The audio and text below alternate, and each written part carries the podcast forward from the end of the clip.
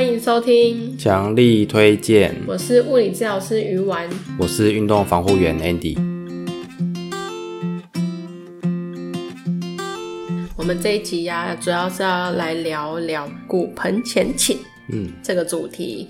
那之所以会把这个东西抓来讲一轮，是因为呢，骨盆前倾呢，最近是算是一个被高度讨论的一个话题吧。我们自己也有很多。就是新的客人也会来跟我们问这个问题，说：“哎、欸，你们有没有在治疗骨盆前倾这个问题？”这样子。对。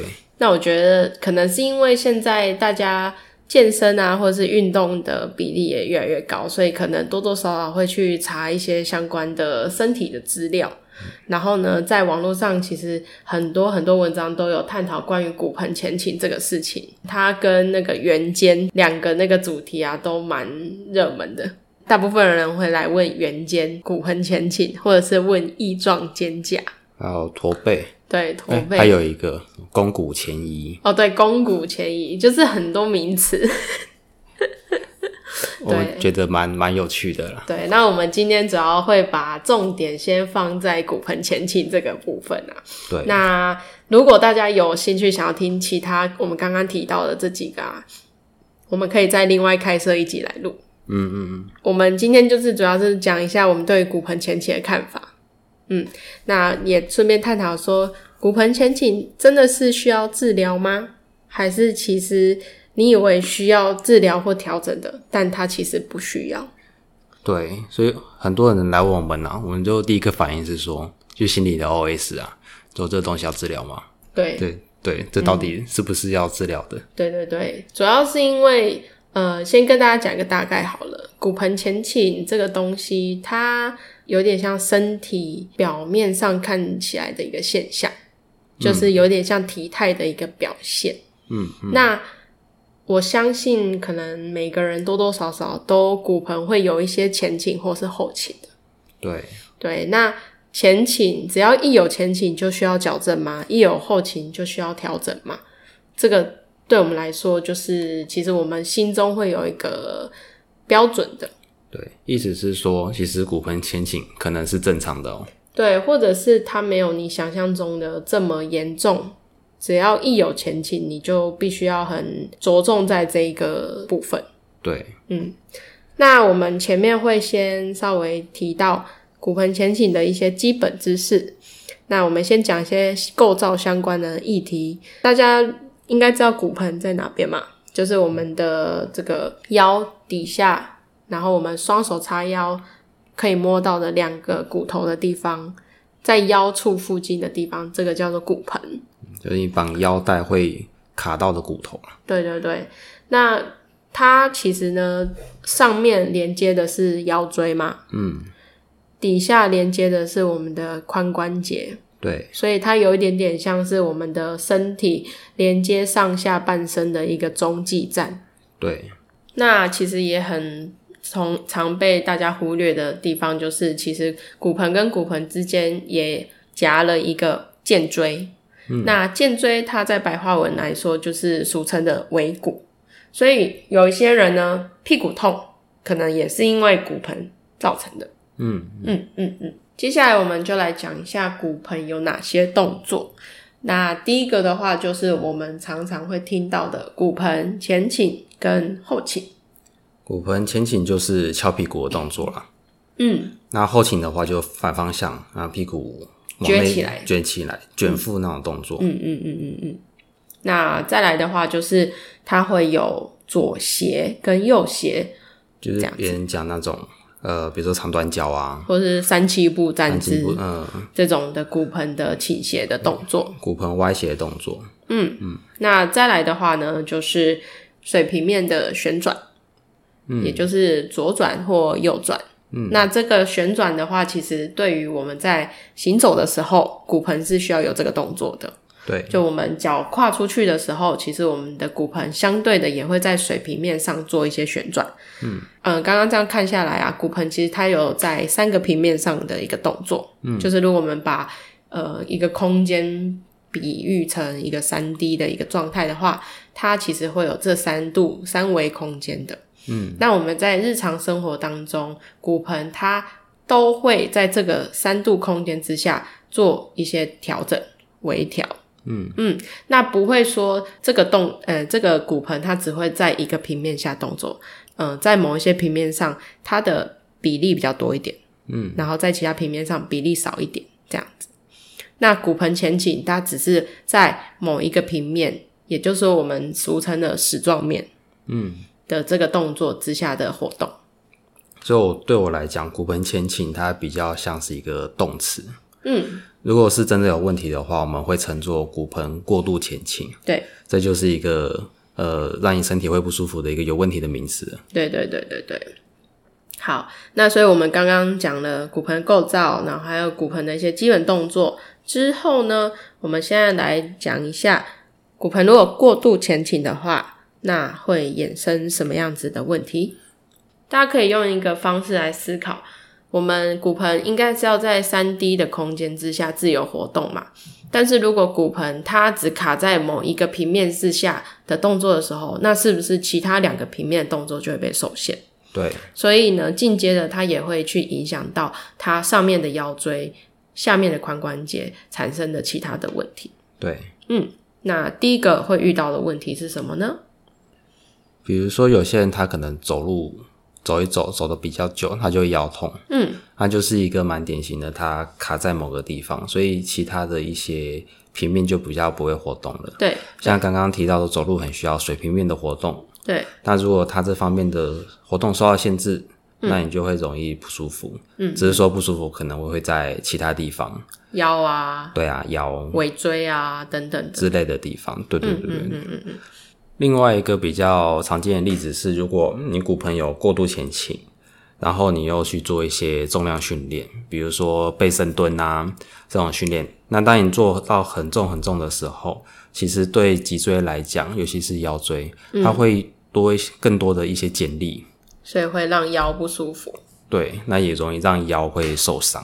其实过呃在重训的过程当中，如果你的骨盆过度前倾的话，它也会让你的核心不好出力，嗯，那相对的，你的重量就比较没办法一直加上去，对。对，因为你的上半身背的那些重量啊，没有办法经由身体去传导到腿，所以它会断在你的腰或是其他脊椎的部分，嗯，对，那这样可能就是反而会让腰不舒服、受伤，然后腿都没有练到，对。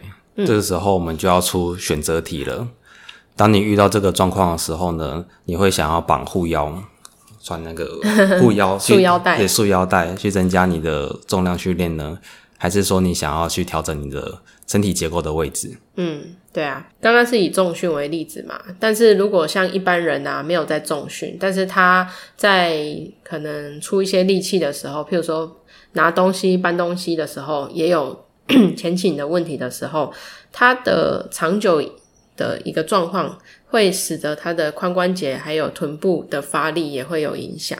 嗯，等于是说，他在潜移默化，久而久之，他会有点忘记他的屁股要怎么用力，嗯，他的髋关节要怎么承重等等的。那其实久而久之，这些肌肉他们就会有一些功能丧失，嗯，导致一些其他的问题。所以其实骨盆前倾它造成的问题是蛮多元的，从腰啊，然后核心的力量啊，然后还有下肢的一些发力的问题啊，骨盆还有髋关节、臀部的一些发力，其实也都会影响到的。嗯，那如果呢，再往更深层的方向去讲。如果你的髋关节发力不足，它没办法提供你的大腿足够的一些支撑，那是不是膝盖还有脚踝就会受到影响？嗯，那接下来假设你今天是去跑步，或是去长跑马拉松，或者是去做那种登山啊，好几个小时的，你都没有使用到正确的肌力的时候，你的受害者就会往下跑到脚踝或是膝盖。嗯嗯，嗯，这样子。有牵一发动全身啊。对，好，所以呢，意思就是说，我们在骨盆前倾的个案当中，我们在评估的时候，其实我们也不太会去呃只评估骨盆的部分，嗯，尤其是骨盆它是承载我们的下半身重量的，也承载着上半身的重量，所以我们其实全身都会去做评估的，嗯嗯嗯，我们的重点就是说呢，骨盆前倾这个现象出现了，那我们要去找到它最原始造成它的原因的。它可能是真的核心不会用力去让骨盆拉回正正中间，或者是他的身体的重心太前面了，以至于他需要做前倾的代偿。嗯，那或者是他其实是有其他的地方受伤了，以至于他不敢用正常的力量发力，而导致骨盆的前倾的。嗯，所以针对骨盆前倾的个案，我们的第一个看法就是说，它可能只是一个结果，而不是一个造成问题的主要的原因。那所以我们必须要去透过评估，去看到它背后有什么样子的一些现象发生。对，像刚刚提到说，就有些客人会跟我说：“哎、欸，我那个骨盆前倾，是不是要做一些评估？”嗯，对，其实我们真的要评估起来啊，可能要评估十几二十分钟啊。对，对，不是说摸一摸你的骨盆的位置在哪里，然后这样观察一下就可以去解决的。其实我们就会是前后左右看一看就知道了。对，我们会做全身性的评估，我们会想知道说，在你身上它正在发展怎么样的一个故事线。对，那这是评估的部分。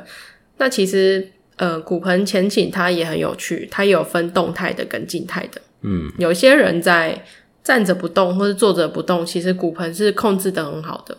可是当他有要受力的时候，譬如说他做的一些事情比他原先可能做的还要难的时候，骨盆前倾就会跑出来。嗯，对，所以这个又偏是静，哎，比较偏动态的一些控制性。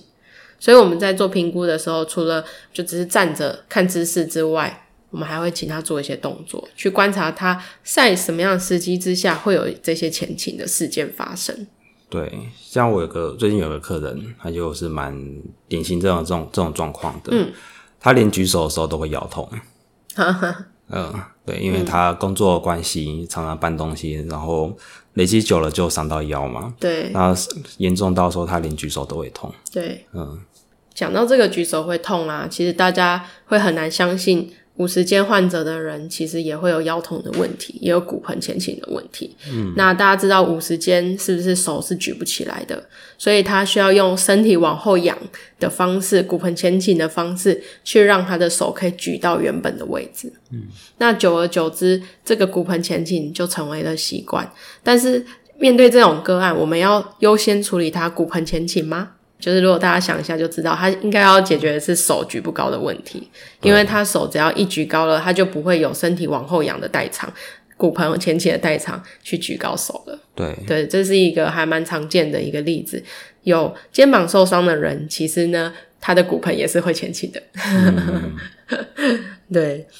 另外，我想讲一个刚好相反的例子，嗯，还是一个很喜欢健身的一个女性，嗯，对，她当初是手肘脱臼来来来运动啦，嗯，呃，但是刚好看到说，诶、欸，她骨盆非常非常的前倾，嗯，对，然后就诶、欸，可能运动的过程就聊这件事情，但是她也认为说，其实我骨盆很正常啊，其实，然后我帮她做些评估，我也觉得她骨盆很正常啊，嗯，对，但是她外观来看，就是在对一般人来讲，哦，这个骨盆怎么会这么前倾？所以他的。比如说教练啊，朋友也会问他说：“哎、欸，你的腰好不好之类的？”嗯，他说：“很好啊，没事啊。”所以他的腰一直被关心，这样。对，但是其实那个是很很正常的一个体态。嗯，对啊。我这边也有一个最近刚遇到的一个阿姨，其实我在我的 Instagram 上面有发一个线动啦。那这个阿姨呢，她是我在平镇运动中心遇到的一个来咨询的阿姨。那她刚开始说她腰痛。然后呢，她之前有去看过医生，医生就跟她说：“啊，你的骨盆就是太前倾了，然后你看你肚子都往前凸出来，你的腰都往前凹进去。”然后阿姨就说，她在弯腰的时候，她就会觉得腰非常紧。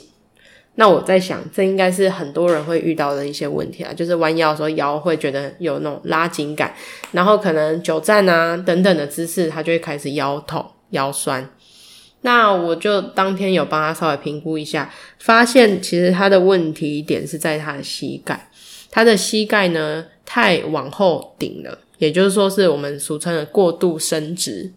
那当他膝盖过度伸直的时候呢，他的下半身的重心会放在比较后方，那他的上半身相对的要去平衡掉，所以他的重心就会在前方。这样子他才会有一个平衡点。他的重心放在前方的地方，就是他的骨盆前倾。当天其实我给他的建议就是，阿姨你不要把膝盖顶到最低，你站着的时候让膝盖放松站直就好。所以他的膝盖跟他的小腿就重心就往前了，上半身他就不需要那么的往前，他就可以往后，所以他骨盆自动就回来了。嗯，阿姨当下就说：“诶诶，为什么腰现在变轻松了？就我觉得腰没那么紧了。”嗯，这就是因为他的重心改变了，以至于他骨盆需要做前倾的代偿。那我其实也没有处理他前倾，只是建议给他，呃，叫他站着的时候膝盖不要用力顶直而已。嗯嗯，对对对，这也是一个骨盆前倾，但是我们没有处理骨盆前倾的一个案例。对，还是一个结果。嗯嗯嗯，像我刚刚想到一个人，嗯。他是我们以前上课的一个老师，嗯嗯，对，但他平常在坐着坐着的时候啊，可能在看电脑 PowerPoint 的时候，我会觉得觉得他的姿势好烂。他是我们那个上 DNS 的老师，所以他很会去控制他的身体。对，所以虽然说刚刚讲到他姿势很不好，但是他一来示范的时候，他做的很完美。哦，对，没什么好挑剔的。对，所以呃，大家会。针对他的状况，我们会想说要去调整他的用电脑的姿势吗？嗯，对，就是他其实是有能力做到这件事情的，只是他放松的时候，他可能是没有什么在出力，而让骨盆是比较在没有那么好的位置的，或者是他很专心在他的其他事情上面，上面他就没注意到他的姿势而已。对对对，那所以代表说，如果他自己是会控制的，就不太需要去处理这一方面的问题。嗯嗯嗯嗯，那 Andy 老师要不要跟我们分享一下，有哪些时机点，或是哪些你看到的状态，你觉得呢？骨盆前倾是需要被优先处理的呢？就是这个骨盆前倾啊，它有没有造成一些身体上的问题？嗯，对，如果说它可能会造成你一些不舒服啊、疼痛啊，或者紧绷的状态的话，那我觉得那当然是要去处理的。只是说我们会去看说它是一个静态的问题还是动态的问题啊？嗯，对啊。刚刚我们提到说，其实我们对于骨盆前倾没有什么兴趣，嗯，我们有兴趣的是为什么会造成骨盆前倾？嗯，嗯，对，然后进而去改善你的问题。那其实，嗯，如果这个人啊，他不论是在静态的状况，比如说坐姿、站姿。嗯都不动的状态，以及他在运动的过程、活动的过程，不论是什么姿势下都是前行的话，嗯，其实代表说这个人他可能一直都是习惯用这样的方式去做的。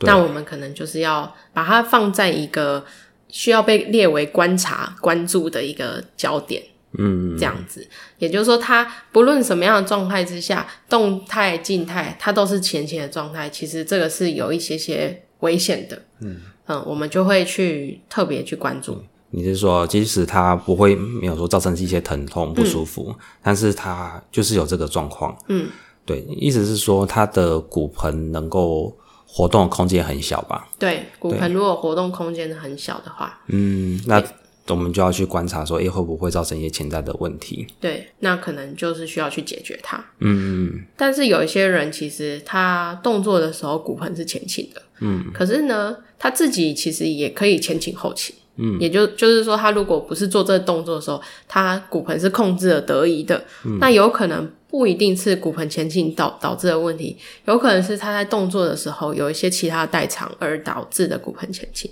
我能想到比较贴切的例子，就是我们在做杠铃深蹲的时候啊，呃，也也蛮常看到一些骨盆前倾的现象嘛。但是在某一些程度上面来说，他可能在蹲的过程当中脚踝没有很稳，所以他必须要用前倾的方式去卡住他的上半身，去让他更稳定。这个人他其实在没有做比较大重量，或者是在一般的没有负重的状况之下，他可能是。会做前后后倾的动作，就是骨盆它是可以自由活动，只是在这个深蹲的动作它会前倾。那所以我们可能要处理的是他的脚踝稳定性的问题，嗯，而不是去处理他的这个骨盆前倾的问题。嗯嗯，这样子。好，我们今天讲这么多，其实今天的话题有一点严肃诶，我以为我们会很搞笑。嗯，对，因为我老实讲。就如果有人问说，哎、欸，老师，你可以帮我看一下有没有骨盆前倾的话，我觉得这个问题有有点搞笑。哦，这个才是搞笑的点。应该说你被问过太多类似的问题了。对对对。而且我们的那个 Line 啊，应该说我们的那个一格运动物理治疗所的官方 Line，还有我们的这个一格的 IG，其实也被私讯过超多类似的骨盆前倾如何处理的问题。但是其实这四个字啊，它背后的意义实在太多了。嗯，对。那我们通常都直接跟他说，我们要先评估了，我们才知道要怎么处理。然后他们就已读不回了。对，然后就觉得哇，什么什么东西？那不就骨盆前倾吗？为什么好像 对搞这么复杂？对，可是其实，在我们眼里看当中，这不是那么的简单的事情。对对，所以我们后来才想说，好，那我们一定要针对这个主主题来跟大家分享。那这边就是跟大家讲到说，其实骨盆前倾它可能只是一个结果，一个背后可能有很多很多很多原因之后的结果。那我们在处理的时候，我们不会单单只有针对它而处理，我们可能其实还会从腰啊、从肩关节啊、从膝盖啊、从脚踝还有髋关节去做整体性的判断，我们才会去看说这个人到底是不是要优先处理骨盆前倾的问题。对，嗯，那在这边的话，希望大家也会有学到一些小知识啦。嗯嗯，当然，如果你们想要再私讯我们骨盆前倾相关的议题，我们也不会排斥你啦。对，但你就要有心理准备，你就是来给我们做一些全身的评估。对，对对对。那今天我们其实，在前面还有讲到一些其他可能讨论度很高的议题啊，例如说圆肩啊、上下交叉症候群，刚刚没有提到的，然后还有驼背啊、驼背啊。然后还有股肱股前移，如果大家对这些议题也有兴趣的话，我们也可以拿出来讲一题。对，就是大家想知道我们的见解是什么？对对对对，有什么不一样的地方？也可以把它当成一个新的系列。对对啊，那如果大家有兴趣再听相关的这个这些东西的话，可以私讯我们的 IG，或者是在我们 Podcast 底下留言。那如果除了我们今天讲的这些议题以外，你们还想要听其他的话，也可以直接留言给我们。对，嗯，那我们整理一下资料，我们就可以跟大家分享我们的看法了。好，那我们今天的 podcast 差不多到这边，感谢大家今天收听，强力推荐，大家拜拜，拜拜。